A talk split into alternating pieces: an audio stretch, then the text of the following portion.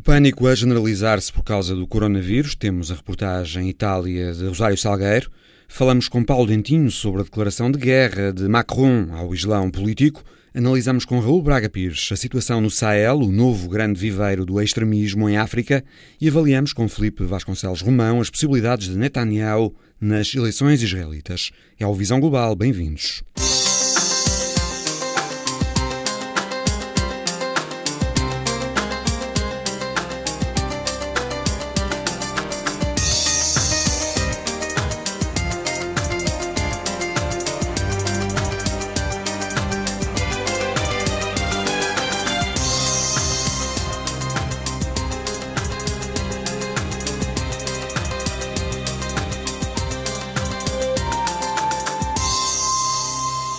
Instalou-se o medo do coronavírus. O número de novos contágios começou finalmente a reduzir-se na China, mas o vírus galgou fronteiras e aos poucos os casos vão se multiplicando um pouco por todo lado.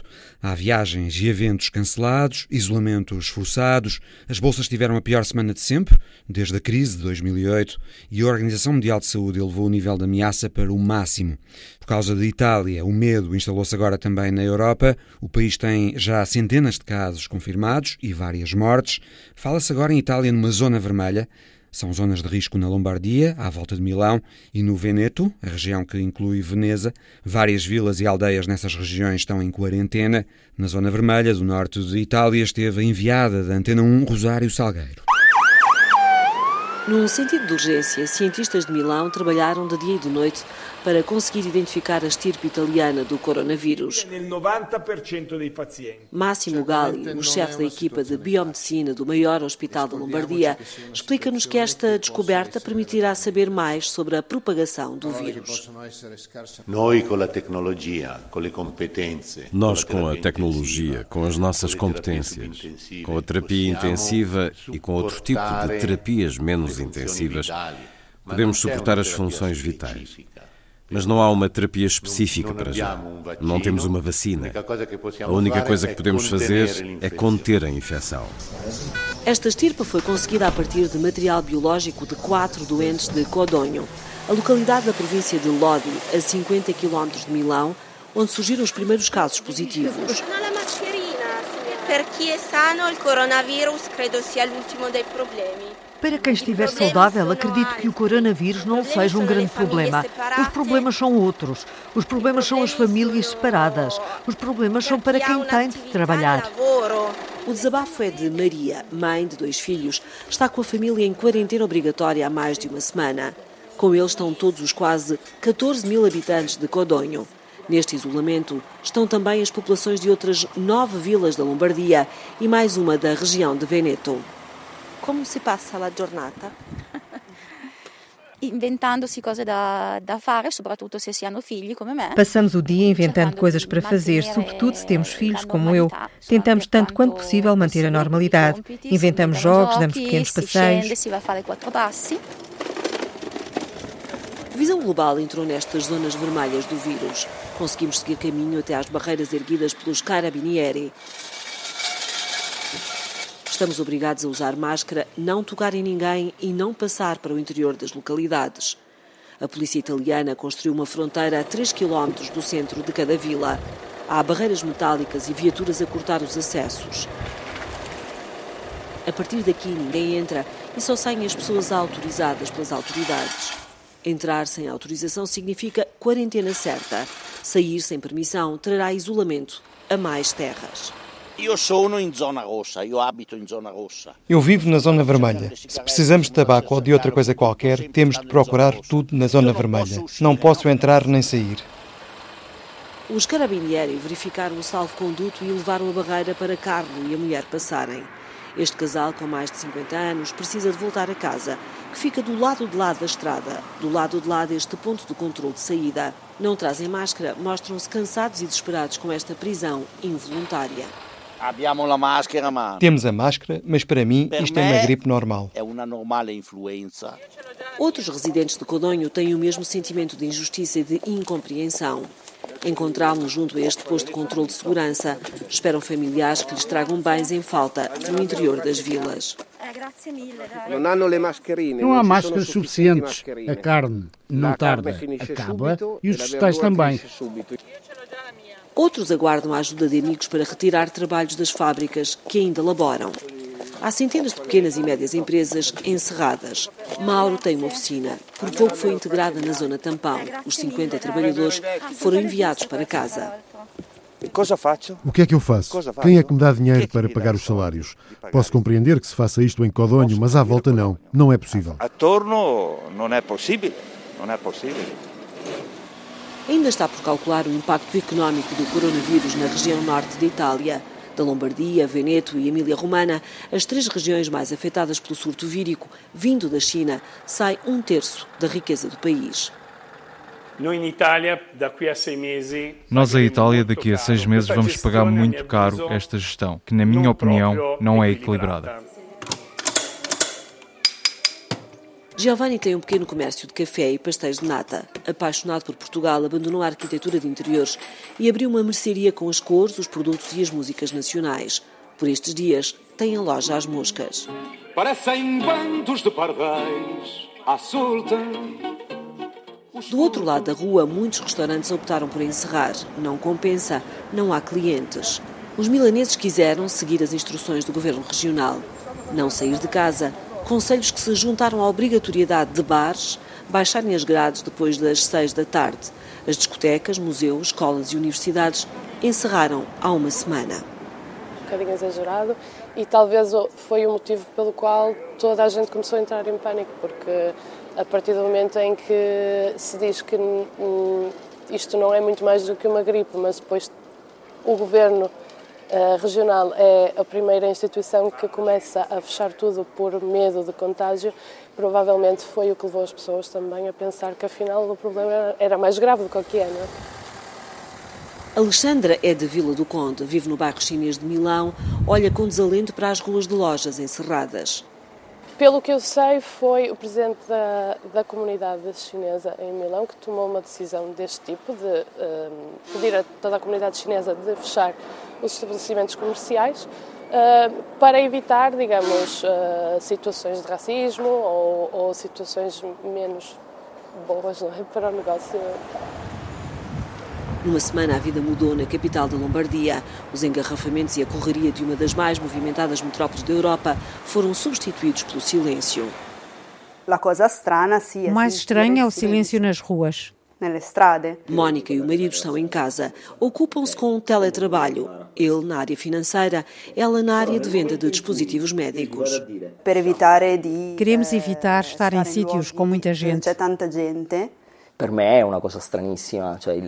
Para mim é estranhíssimo não sair de casa, não me preparar para ir para o escritório trabalhar. É estranho. As empresas e o governo decidem na próxima semana como e quando retomam a atividade normal do país. Só na educação, sem ir à escola, estão 5 milhões de crianças.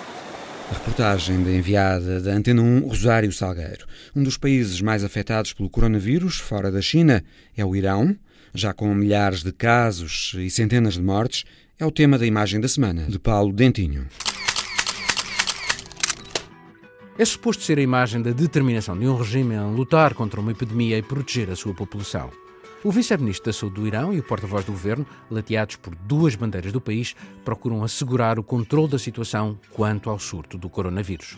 Mas no início da semana, os responsáveis do Ministério da Saúde afirmavam que o país tinha sido preservado Alguns dias antes, até, o líder religioso supremo, Ali Khamenei, referia que a epidemia era um pretexto dos inimigos para desencorajar as pessoas de irem votar nas legislativas do dia 21. A verdade é que, não certamente por isso, acabaram por ser as eleições menos participadas de sempre desde que há a República Islâmica. E quem votou, votou nos candidatos da linha dura até porque a maioria de todos os outros, reformadores e moderados, tinha sido afastada, impedida de concorrer pelo Conselho dos Guardiões, que é quem aprova ou chumba as candidaturas. Só que o vírus já lá estava, abafado para não estragar a narrativa. Acabou por irromper de forma rápida e mortífera, particularmente em Qom, a cidade santa, onde multidões visitam diariamente vários santuários, multiplicando assim os riscos de contágio. Vários médicos e até um deputado acusam agora as autoridades de mentir à população falam em várias dezenas de mortos. O Irão acabou por se tornar, de um dia para o outro, num dos principais locais de surto de coronavírus. Os países vizinhos, Paquistão, Turquia, Arménia, Afeganistão, fecharam-lhe as fronteiras. Quanto ao vice-ministro da Saúde, que está à esquerda, nesta imagem fornecida pela presidência do Irão, acabou por confirmar, depois desta conferência de imprensa onde apareceu a suar e a tossir, que o seu próprio teste tinha dado positivo. خدمت همه هموطنان عزیزم از سلام ادب و احترام دارم میخواستم به اطلاعتون برسونم که منم کرونایی شدم depois das sanções, das vagas de repressão, das mentiras sobre o abate de um avião comercial, o Irão enfrenta uma crise de saúde pública e uma crise de confiança. É um exemplo de falta de transparência na ação pública, porque uma população, seja onde for, estará tanto melhor preparada quanto mais informada estiver. این ویروس ویروس دموکراتیه میگم فقیر و غنی نمیشناسه مسئول و غیر مسئول نمیشناسه ممکنه تعدادی رو خب مبتلا کنه O vice-ministro da Saúde do Irão a dizer que o coronavírus é um vírus democrático que atinge todos, não escolhe nem ricos nem pobres. A seguir, a conversa com Paulo Dentinho sobre o discurso com que Emmanuel Macron declarou guerra ao Islão político em França. Paulo, Emmanuel Macron fez há dias um discurso em Mulhouse em que hum, apresentou a sua estratégia para combater o islão político em França.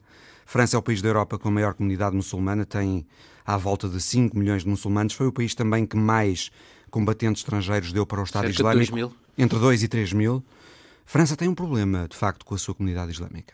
Tem e não é de agora, tem um problema há muito tempo. E há muito tempo que, se, que eles procuram, os vários governos, sucessivos governos, encontrar uma forma de ter um Islão francês. Aliás, deixa-me contar-te uma história. O que, é que significa exatamente esse conceito de Islão francês? É a ideia uh, de tentar que uh, os imãs acabem por uh, ensinar uma religião que esteja mais enquadrada nas leis da República. Uhum. É um bocadinho isso que o Macron tenta fazer e que vários políticos franceses tentaram fazer desde há algumas décadas. Mas ias dizer? Uh, o que eu tinha a dizer era que, uh, portanto, desde essa altura que se procura uh, criar então este Islão francês tem sido muito difícil porque uh, o Conselho Francês do Culto Muçulmano foi estabelecido em 2003 uh, por Nicolas Sarkozy, quando ele era Ministro do Interior.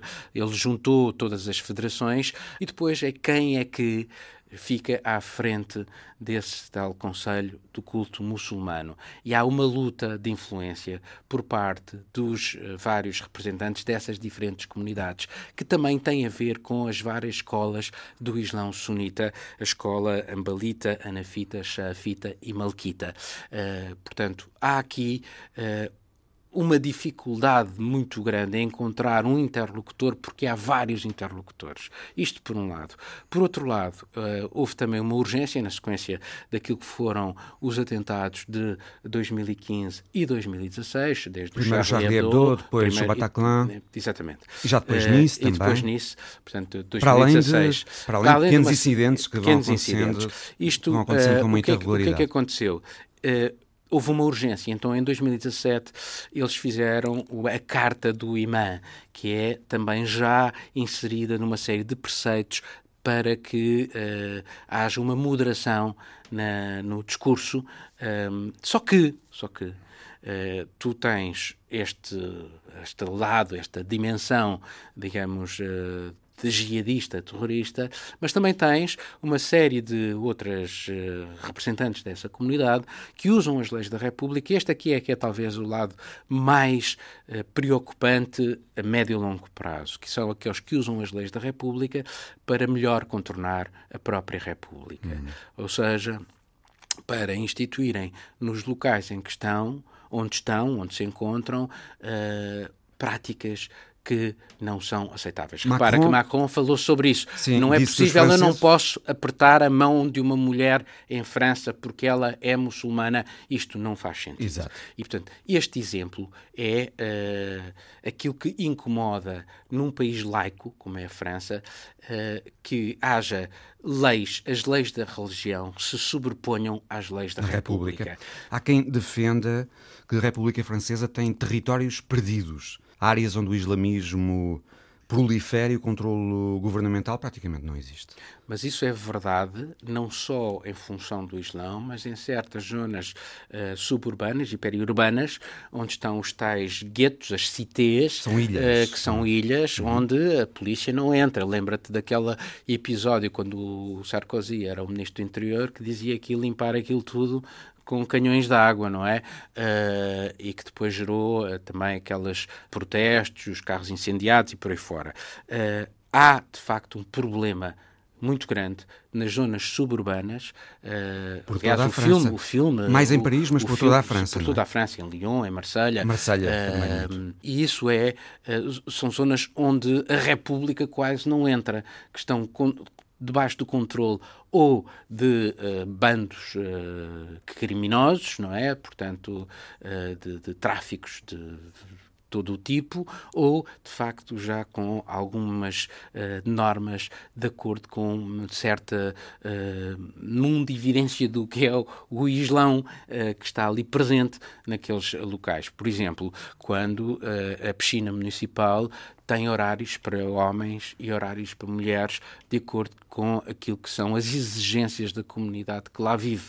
Uh, e é isto, é isto que uh, começa a incomodar. Isto incomoda também o eleitorado de direita de. Uh, e uh, uh, se ele for muito mais longe na crítica, isto vai incomodar o eleitorado de esquerda. Portanto, o Macron tem aqui uma linha muito fina para não hostilizar nem um lado, nem a comunidade, nem estigmatizar a comunidade muçulmana, nem uh, o eleitorado, o eleitorado de, direita esquerda que exatamente. tende a olhar para isto como racismo Mas, e islamofobia cada vez que exatamente, há exatamente. críticas eh, exatamente. ao Este, comportamentos estes propósitos de Macron também acabam por uh, ter aqui um problema, que é a lei de separação entre a Igreja e o Estado, através da qual o Estado não pode uh, subvencionar uh, os locais de culto, os, o, digamos, os, as, as, diferentes religiões, mas também não se pode imiscuir na forma como eles uh, uh, se administram uhum. uh, e como eles procedem. Depois, há um outro lado da questão que tem a ver com o ensino das línguas estrangeiras e da cultura da, da, de, dos migrantes. Desde os anos 70 que os governos franceses têm também acordos com vários países, entre eles Portugal, uh, Turquia, uh, Marrocos, uh, Tunísia, Espanha Itália, que permite que professores vindos desses países possam fora daquilo que é o horário normal, dar uh, a língua e a cultura dos respectivos países. Isto era interessante para os franceses porque, de algum modo, uh, faziam com que os jovens pudessem mais tarde regressar aos países uh, de origem. Um, só que, desde há duas décadas a esta parte, estes uh, professores destacados do mundo islâmico acabaram por usar, uh, alguns deles, essas aulas que fora daquilo que é o, o circuito normal do ensino, para uh, proselitismo, exatamente, para transmitir uh, ideias que vão contra aquilo que são os ensinamentos uh, da República. E, mais uma vez, há aqui um problema que uh, Macron quis resolver. O, o, Estado francês decidiu que vão ser eles próprios a ensinar. Portanto, há aqui, de facto, uh, um problema muito grande, mas que também não se pode dissociar, mais uma vez, uh, daquilo que é a luta política, porque vamos ter eleições presidenciais em 2022 e uh, o Islão, migra as migrações uh, e a segurança são, são o calcanhar daqueles de Emmanuel isto é um calcanhar daquilo de Emmanuel Macron. Uh, portanto, há aqui uh, um jogo político que também não podemos dissociar daquilo que são estas... Do que esta, é o calendário uh, eleitoral. Macron disse no discurso de Mulhouse, e já o referiste, na República não podemos recusar apertar a mão a uma senhora só porque é uma senhora. Uh, não podemos aceitar que se tire crianças da escola por razões religiosas ou que se exija certificados de virgindade para casar. Uh, há quem considere que as comunidades muçulmanas em França estão a impor um separatismo islâmico. Um, esta expressão está, digamos que, muito em voga em França desde há algum tempo. Um, há quem considere que estas comunidades estão a impor sistemas sociais, educativos, uh, inclusive legais, alternativos, sistemas que promovem um afastamento dos muçulmanos da sociedade francesa. E que essas comunidades fazem isso através da oração, mas também da intimidação, exercida sobre as comunidades, eh, da pressão social exercida sobre os muçulmanos e às vezes através de alguma violência exercida sobre os uh, membros da comunidade. Isso é uh, verdade em alguns locais onde há uma expressão mais significativa de elementos dessas comunidades, por exemplo em Roubaix, uhum. uh, e é também por isso que é necessário uh, resolver esta questão. E não é só em França, noutros países como a Alemanha, como a Áustria, como a Itália. Aliás, vários países, alguns desses que tu referiste, estão a tomar medidas já. Sim. Para tentar. A Holanda, são vários países, cada um de uma forma, uh, embora se calhar uh, fosse necessário, mais uma vez, tens aqui alguns problemas, uh, que é um Estado laico, como é o caso do Estado francês, como eu referi há pouco, e, e, a existência de uma lei, essa lei de 1905, que impede o Estado de entrar ou financiar e depois se imiscuir no modo de funcionamento de, de, uma, de uma igreja, de um culto. Um, isto por um lado. Por outro lado, o que é que tu fazes uh, quando uh, tentas uh, não estigmatizar essa, essas comunidades, que são eleitores, são, são uhum. cidadãos, uh, todos eles, uh, que votam e que têm também os seus direitos. Portanto, há aqui um, é o que eu te dizia, há um equilíbrio muito difícil e Macron está a colocar, digamos, a batata quente nas mãos do Conselho uh, francês do culto muçulmano, obrigando-os a ultrapassar as suas diferentes clivagens, porque são eles que vão ter que dar propostas agora em março para a resolução destes problemas. E depois, sim, então caberá ao Governo uh, acolhê-las e, e, encontrar forma de uh, as transpor para, para, para, para iniciativas legislativas. Uma coisa que parece estar a acontecer também é que antes estas questões em França apareciam apenas no discurso das organizações de direita e agora já começam a a chegar aos líderes mais moderados, não é? é não só em França, mas pela Europa toda já porque, começam a, porque, a integrar porque, estas questões nos seus discursos. Porque existe um islão político. Hum. Uh, quer se queira, quer não, existe um islão político. E, portanto, é esse islão político que Macron uh, tem em linha de mira. É evitar que esse islão político acabe por interferir uh, na, nas leis da República francesa. Portanto, há religião que é da religião, há político que é da política. E, portanto, haver aqui o Islão claríssimo... político não violento que uh, é também preocupante, não só o Islão violento, aliás, não, não, só o jihadismo, não, não é? o terrorismo. Que, aqui há uns anos, eh, aliás, no, no ano em que aconteceu uh, o massacre no Charlie Hebdo, um escritor muito polémico francês, Michel Houellebecq, uhum. uh, publicou um, um, livro que era A Submissão, uhum. em que um, um, um, muçulmano acabava por ganhar as eleições para a presidência da República Francesa. Portanto, há, há digamos, uma série de fantasmas que os próprios países europeus sentem relativamente àquilo que é essa visão que o Islão tem da sociedade. É precisamente esse, esse, esse Islão que usa as leis da República para, para melhor, para melhor colocar, a colocar em causa uhum. e que depois acaba por polarizar o país entre os muçulmanos e os não muçulmanos. Análise por Paulo Dentinho. A seguir com Raul Braga Pires, autor do blog Maghreb Mashrek, especialista em assuntos do norte da África a análise à situação no Sahel, a estreita faixa que separa o deserto do Sara da África subsaariana. Raul, uh, houve à volta de 800 ataques islamistas no Sahel no último ano e meio, com 2.600 eh, mortos perto disso. Todos os anos, desde 2015, o número de ataques eh, naquela região duplica. Os ataques são quase diários. Operação militar montada para combater o extremismo violento está a falhar naquela região? Acho que vale a pena começar por dizer que há um novo grupo jihadista no Sahel. É uma cisão da Katiba Massina, uma das, uma das principais células de, do ACMI. O ACMI, Al-Qaeda no Maghreb Islâmico. Maghreb Islâmico, exatamente. E, e Outro este... grupo que tem ali uma forte presença é o Estado Islâmico, o próprio Estado Sim, Islâmico. Sim, exatamente. Esta cisão é precisamente... O Estado Islâmico para o Grande Sara, o Sim, exatamente, nome, para o é? Grande Sara. E depois uhum. há um outro para o, a África Central, que tem sede no Congo, na, na, na fronteira com a Uganda, uh, e que também está a ganhar eh, crescente importância. Mas há esse novo grupo, não é? Sim, exato. Voltando a este grupo, segue um comportamento padrão numa, numa espécie de reciclagem de Al-Qaeda para Estado Islâmico. Portanto, só o nome, o nome deste, deste grupo indica imediatamente isso, Junda al-Khilafa fil Mali, os soldados do Califado no Mali, portanto é um grupo que prestou uh, fidelidade ao Estado Islâmico. Agora, Os volta... grupos extremistas têm ali um campo fértil para recrutamento, não é? Têm, porque é uma cebola com, com várias camadas. Uma das camadas que convém descascar e para perceber uh, o fenómeno de, desde a base até ao topo da pirâmide, é preciso perceber que uma das partes da uma das camadas da, dessa cebola não tem a ver com grupos jihadistas, mas tem a ver com a necessidade de formação de milícias étnicas. Que, milícias étnicas essas que depois ficam à mercê destes grupos jihadistas, quer porque influenciam Uh, instigam a zizania, esta palavra não existe em português, e instigam o conflito interétnico e depois a questão do fornecimento de armas, porque para se fazer a guerra é preciso uh, ter armas.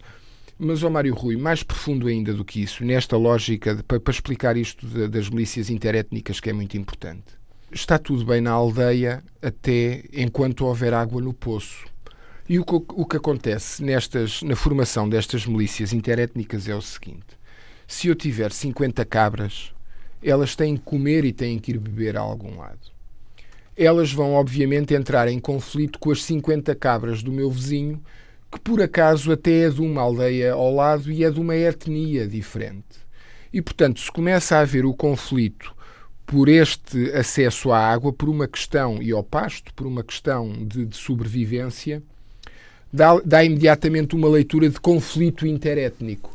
Quando não tem nada a ver com um conflito interétnico, é um conflito pela água, é uma busca pelos recursos que são escassos naquela região. Vou dar um outro exemplo quem está hoje na cabeça de grupos islamistas jihadistas, como é que começou a sua carreira? Muito provavelmente começou a sua carreira como traficante de aspirinas, como traficante de cigarros, porque são zonas de tal maneira inóspitas que as pessoas, quando saem da tenda com uma dor de cabeça, não vão à tenda ao lado, que é uma farmácia, comprar uma aspirina. Além comprar... de que muitas dessas zonas são uh, desgovernadas, não? Com certeza, exatamente. Uhum. E aí, uh, aí implica, ou implica não, uh, sobrevive o princípio do surgimento da máfia. A máfia surge no sul da Europa, no sul da Itália e nas ilhas, precisamente porque é onde o poder central tem o seu braço mais curto ou não, uhum, chega. não chega. E as sociedades precisam de se organizar de, de alguma maneira. E, portanto, há aqui também uh, a questão dos recursos que não é nada negligenciável. Dou, dou um exemplo muito simples relativamente ao Níger e relativamente ao Mali. O Níger tem a maior base americana eh, da região e que é uma base que tem uma importância capital porque é, é a base de drones e, e para a, a, monitorização daquela vasta área uhum. é, é uma base muito importante e crucial. Mas isto, o, o meu raciocínio ia no sentido de, de explicar eh, as diferenças entre o Níger e o Mali no sentido de porque é que o Mali está ao caos que está hoje e o Níger não. A primeira origem é o 11 de setembro. Não sei se haverá tempo para lá irmos, se não. Mas a, a segunda origem deste caos é o fim do regime de Gaddafi. E quando há, se dá esse regime, esse fim de regime, a sua guarda pretoriana, que era sobretudo uh, constituída por, por uh, tuaregs, tanto do norte do Mali como do Níger, regressam a casa com caixas e, e, e carros uh, recheados de armamento e, portanto, uh, vinham os que foram para o Ozaouad, para o norte do Mali, foram com a, a, a esperança e a certeza assumida de que o Azawad, o norte do Mali, iria ser independente relativamente a Bamako, relativamente ao, ao Mali do Sul. No uh, Mali as coisas correram muito mal. No Níger as coisas correram muito bem porque ficou implícito uh, que nesse regresso dessa mão de obra especializada em guerra ao Mali, essa mão de obra iria ser, a maioria dela, como foi, absorvida por uma empresa chamada Areva, que é o maior produtor de urânio mundial. Portanto, não convinha, por causa desta produção extraordinária deste recurso uh, nuclear, uh, para, para as economias mais avançadas, não convinha desestabilizar Deixar de socialmente este, este, este país. E a Areva já estava a ter, neste período do regresso destes tuaregs, uma greve geral eh, em que o, o Níger estava a querer renegociar uh, os dividendos que a França uh, dali tirava, porque a França tinha lucros de 80%.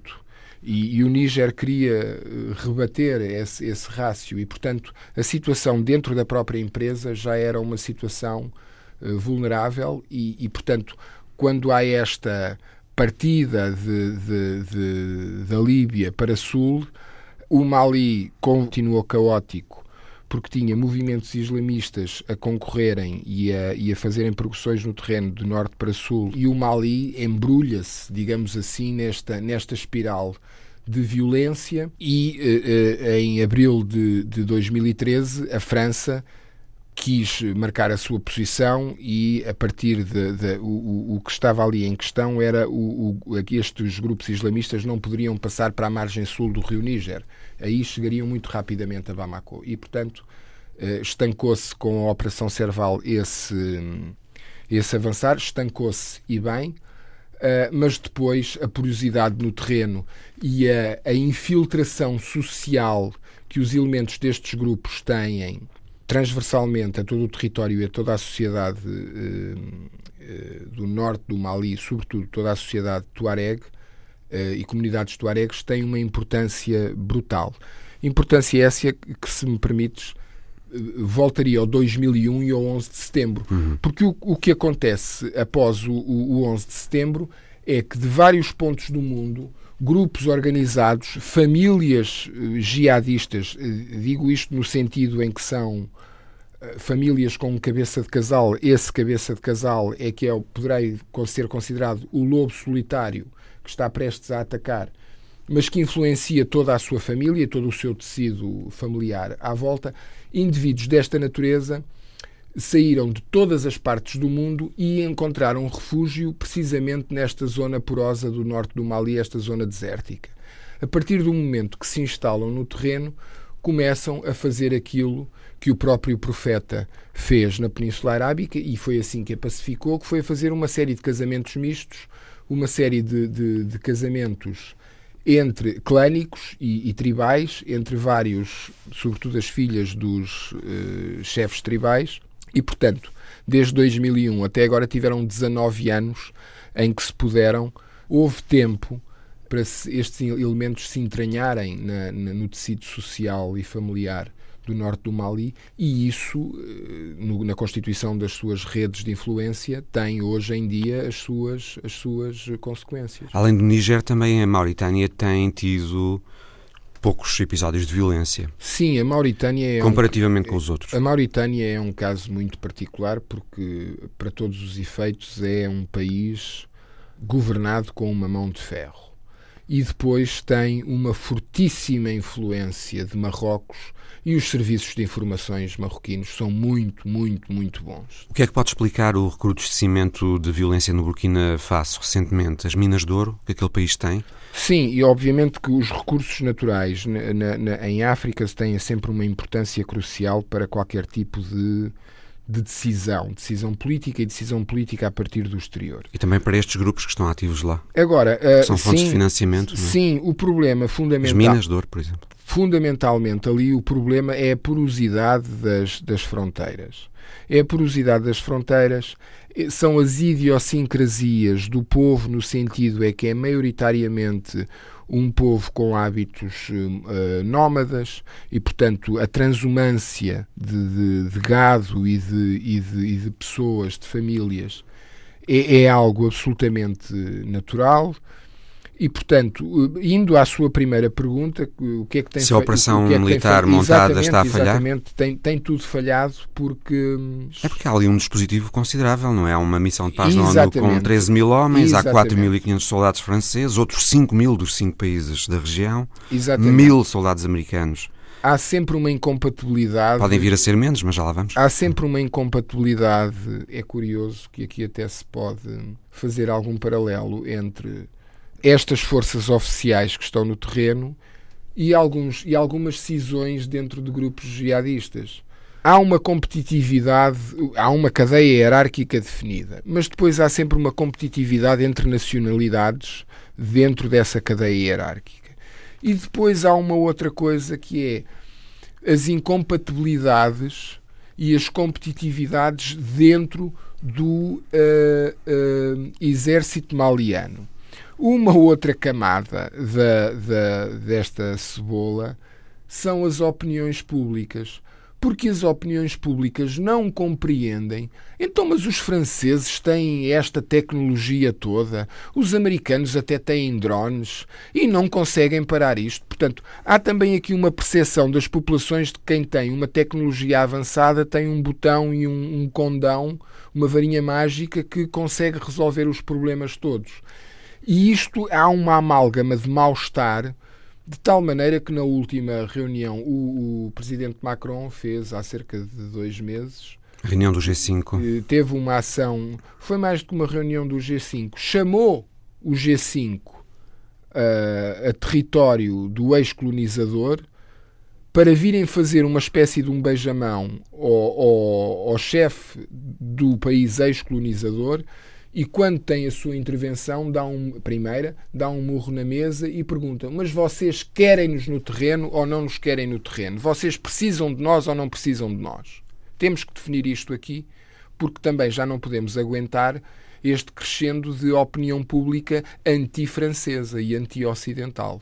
E isso é talvez a face mais visível de tudo isto que eu estou a, dizer relativamente à competitividade entre nacionalidades e à competitividade entre dentro do próprio uh, exército maliano. É de facto um momento que está a ser caótico e está a ser continua a ser mais caótico porque continua a haver um, um problema muito importante, apesar das hierarquias estarem definidas a todos os níveis, continua a haver um problema muito importante por resolver ou dois, que é o seguinte: quando há fogo, qual é o número de telefone para onde se liga?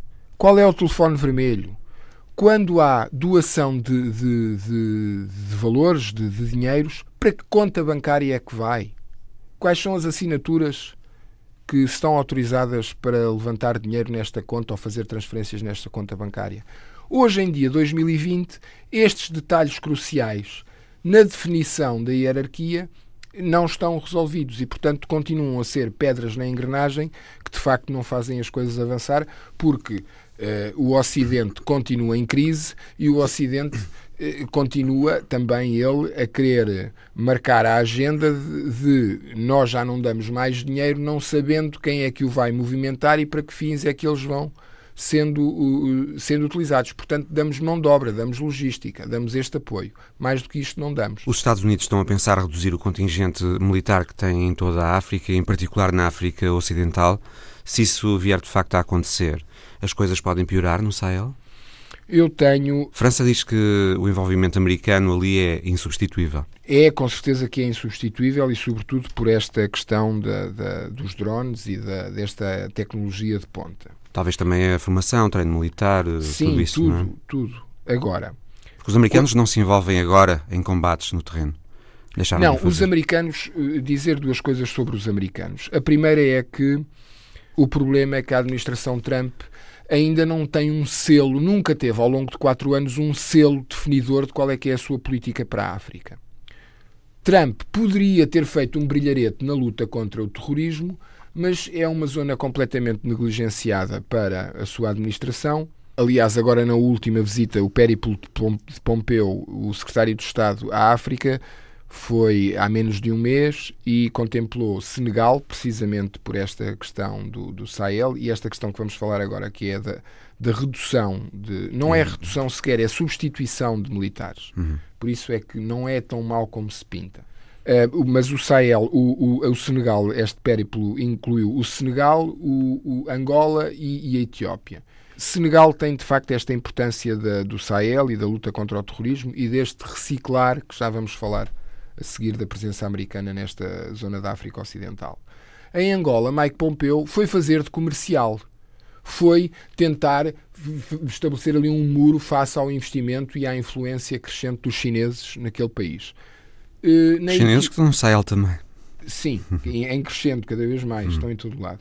Na Etiópia, foi também, uma vez mais, fazer de comercial e, do, do, do ponto de vista securitário, eh, é um país-chave também, porque muito próximo do Djibouti, onde a China tem a sua grande base militar na, na, na, África. E, portanto, há aqui um misto de segurança e venda de Coca-Cola. Dizer isto relativamente, um primeiro ponto relativamente eh, à América, aos Estados Unidos, em África e à administração Trump, não há aqui um selo definidor de uma estratégia para a África. Em quatro anos não, não ficou isso registado. Agora, no Sahel, na África Ocidental em, em particular, aquilo que passa na mídia como sendo habitualmente uma redução de presença militar não é correto o termo. É uma substituição. É, digamos, com certeza, tirar as botas do terreno que não estão a ser utilizadas e substituí-las pelos famosos conselheiros militares. Uhum. Pronto, é a malta da CIA e do NSA que, que, que ali vai ficar uh, com maior presença. E, portanto, desse ponto de vista, parece-me que os americanos estão uh, taticamente a ter o movimento correto, porque têm uma hegemonia nas comunicações e na, e na, na, na monitorização através dos drones e depois deixam o ónus das botas no terreno para os franceses, franceses esses que também têm a necessidade de se afirmar no terreno enquanto potência ex-colonial e, e, enquanto uh, compensador daquilo que ao longo destes anos com, com a Primavera Árabe perderam no Médio Oriente. Os Estados Unidos têm uma outra prioridade que já tinha sido estabelecido há 10 anos, em que dizia o seguinte: em 2020, 60% da nossa parafernália militar tem que estar toda concentrada na Ásia-Pacífico, porque é aí é que está o nosso objetivo uh, vital uhum. neste momento. O nosso inimigo está, ou o nosso competidor mais direto está aí. Portanto, estamos em 2020 e esse processo continua e, e há, há, há, que definir uh, prioridades e, e, há agora uma série de movimentos táticos nesse sentido e o Sahel uh, é mais um deles, mas os americanos sabem obviamente que são que não podem sair dali. São fundamentais claro. ali até pelo crescimento da influência da China e da Rússia na, na, em África. Até porque se eles saírem, a China e a Rússia Sim, ocupam, e aliás já estão a dar sinais disso, não é? Mas já agora, quer a China, quer a Rússia. China, oh Mário Rui, há um, um, um detalhe muito interessante que vem de 2011, 2012. Em 2011, 2012, quando há uh, a necessidade de, de, de, da reconstrução nacional e da contribuição internacional para o Mali não cair no caos, é curioso que o Japão começa a dar rios de dinheiro para a construção de, de escolas uh, em todas as aldeias do norte do Mali. E não faz muito sentido, à primeira vista, ver o Japão a investir no Mali. Ora, a razão principal era a seguinte, ou a lógica principal da diplomacia diz isto: sítio onde há investimento japonês elimina logo à partida o investimento chinês. Portanto, havia logo aqui um, um precaver, de certa maneira, deve ter tocado um. Ocupem ali aquele espaço para ele não ser ocupado por outro. Por outro mas mais do que a China, no Mali, sobretudo, e em toda esta zona, o, o, os investimentos do Golfo são profundamente perniciosos porque são investimentos sempre com um fim prosélito, não é? Há sempre uma moeda de troca que é a islamização de, do sistema de ensino, a islamização da sociedade, no fundo. Há esta moeda de troca. Nós pacificamos, e, e, já provaram que o conseguem fazer, porque também eh, societariamente têm mecanismos que permitem com que as coisas sejam organizadas, sempre também, obviamente, com a espada em cima do pescoço das pessoas. Mas, eh, como disse há pouco, as sociedades têm que se organizar e se eu puder ter calma com uma espada por cima do pescoço, vou mantendo a calma e vou mantendo o pescoço, não é? Portanto, há, há este lado da moeda também que não deve ser negligenciado e que tem tido o seu efeito no Sahel e não só. Raul Braga Pires. Já a seguir com Felipe Vasconcelos Romão, as eleições israelitas de amanhã. Felipe, Israel vai na terceira eleição em apenas um ano, as outras duas foram improdutivas no que à formação de um governo diz respeito. Será que estas podem ser diferentes? Bem, todas as sondagens indicam, e sobretudo as últimas sondagens que registaram uma, uma progressão novamente do Likud e de Benjamin Netanyahu, indicam que vamos ficar novamente com uma situação semelhante às dos dois resultados eleitorais anteriores. Na mesma? Na mesma. Portanto, uma estabilização do sistema, com minorias muito próximas uma da outra, ou maiorias, dependendo da perspectiva, não absolutas, relativas, em que, à partida, eh, o Likud Likud ficará em torno dos 32, 33 deputados e a, a lista azul e branca, ou a aliança azul e branca uh, de, de, de, de Gantz ficarão em torno de um resultado semelhante. Portanto, uh, o que conseguimos concluir são duas coisas. Em primeiro lugar, que Uh, uh, há uma estabilização do sistema que Netanyahu recuperou nas últimas semanas ehm, depois da, da, questão da acusação por corrupção ehm, em função da forma como geriu o marketing do, do suposto plano de Donald Trump uh, para a, a, reorganização de Israel e da Palestina. E o, o, segundo aspecto que me parece realçar, e que é um aspecto estrutural, é que todo o sistema político israelita nos últimos uh, 15, 20 anos ficou consideravelmente à direita. E teremos de certeza um Knesset muito mais à direita do que Parlamento tínhamos... Israelita. Parlamento Israelita, uhum. exatamente, do que tínhamos, uh, por exemplo, há, dois, há, há 20 anos, quando Ehud Barak uh, liderava o Partido Trabalhista e, e chegou a primeiro-ministro. Um, isto advém uh, de uma alteração da demografia de Israel, que recebeu nas últimas décadas muitos, muitos cidadãos a partir do antigo Bloco de Leste, à partida mais conservadores, o que acabou por criar, desenvolver novos partidos uh, e, e, consolidar de uma forma uh, estrutural o Likud como o grande partido uh, da política israelita e que parece imune um, a, a, escândalos que possam surgir em volta do, do, do primeiro-ministro e líder deste partido. Quando foi apresentado o plano norte-americano para o Médio Oriente, ele foi lido por alguns analistas como uma tentativa de ajudar Netanyahu nestas eleições, também pelo timing em que foi apresentado muito pouco tempo antes destas eleições, mas a avaliar pelas sondagens, o plano não estará a ajudar Netanyahu por aí além, apesar de ele ter recuperado alguma coisa, como disse, não é? Bem, se tivermos em conta que o plano serviu para uma certa progressão, provavelmente que serviu como contrapeso em relação uh, uh, à forma como a sua imagem estava manchada pelo, pela, pela, questão da corrupção e pela acusação e pela implementação. Pelo menos atenuou uh, os efeitos. Poderá ter atenuado os efeitos. O plano de Jared Kushner terá servido para atenuar o efeito de desgaste de Benjamin Netanyahu, mas não terá sido suficiente a apresentação desse plano para que ele obtenha uma vitória nestas eleições que lhe permita governar.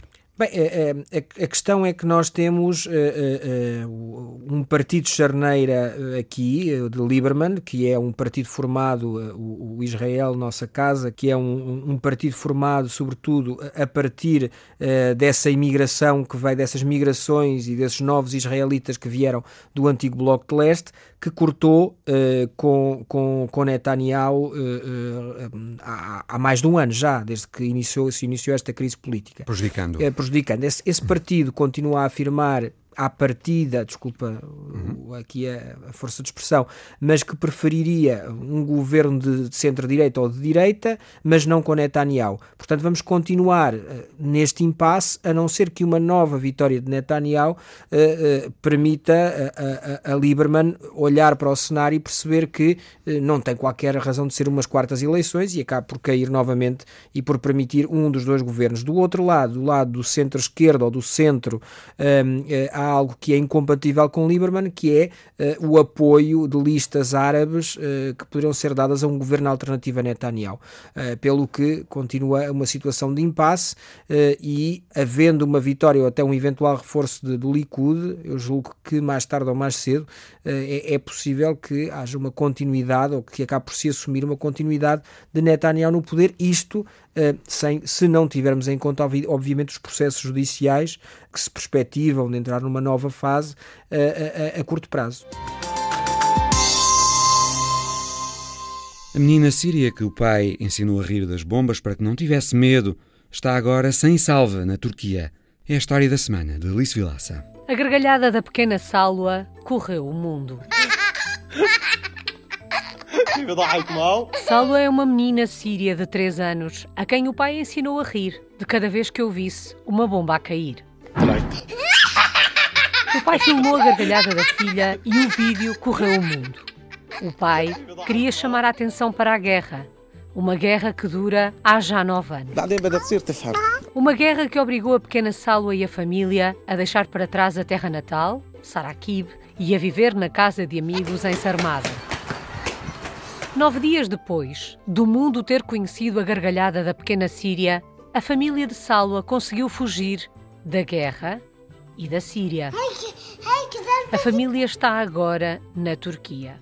Nas redes sociais, as fotografias mostram os sorrisos de mãe, pai e filha. O pai contou à agência de notícias Anadolu que as autoridades turcas entraram em contato com ele e os levaram para a Turquia. Abdullah diz estar feliz longe da guerra, onde não há explosões, não há aviões e não há morte. A família foi realojada sob a condição de refugiados sírios na localidade de Heihali, a cerca de 10 quilómetros da fronteira. No Twitter, depois de cruzarem a fronteira, Abdullah deixou uma mensagem de esperança. A salvo. Salwa vai crescer sem ouvir bombas podia ler-se na legenda de uma fotografia onde aparece com a filha no colo. Mohamed conta que os últimos nove anos foram muito difíceis, mas não esconde que um dia quer voltar ao seu país. Quando a guerra acabar. Mas a guerra parece longe do fim. Esta semana, dezenas de soldados turcos morreram numa ofensiva síria em Idlib, elevando ao máximo a tensão entre a Turquia e a Síria, apoiada pela Rússia naquela região, a ponto de a Turquia ter ameaçado abrir as portas dos refugiados sírios para a Europa, o que já começou a acontecer. O Visão Global volta para a semana. Até lá.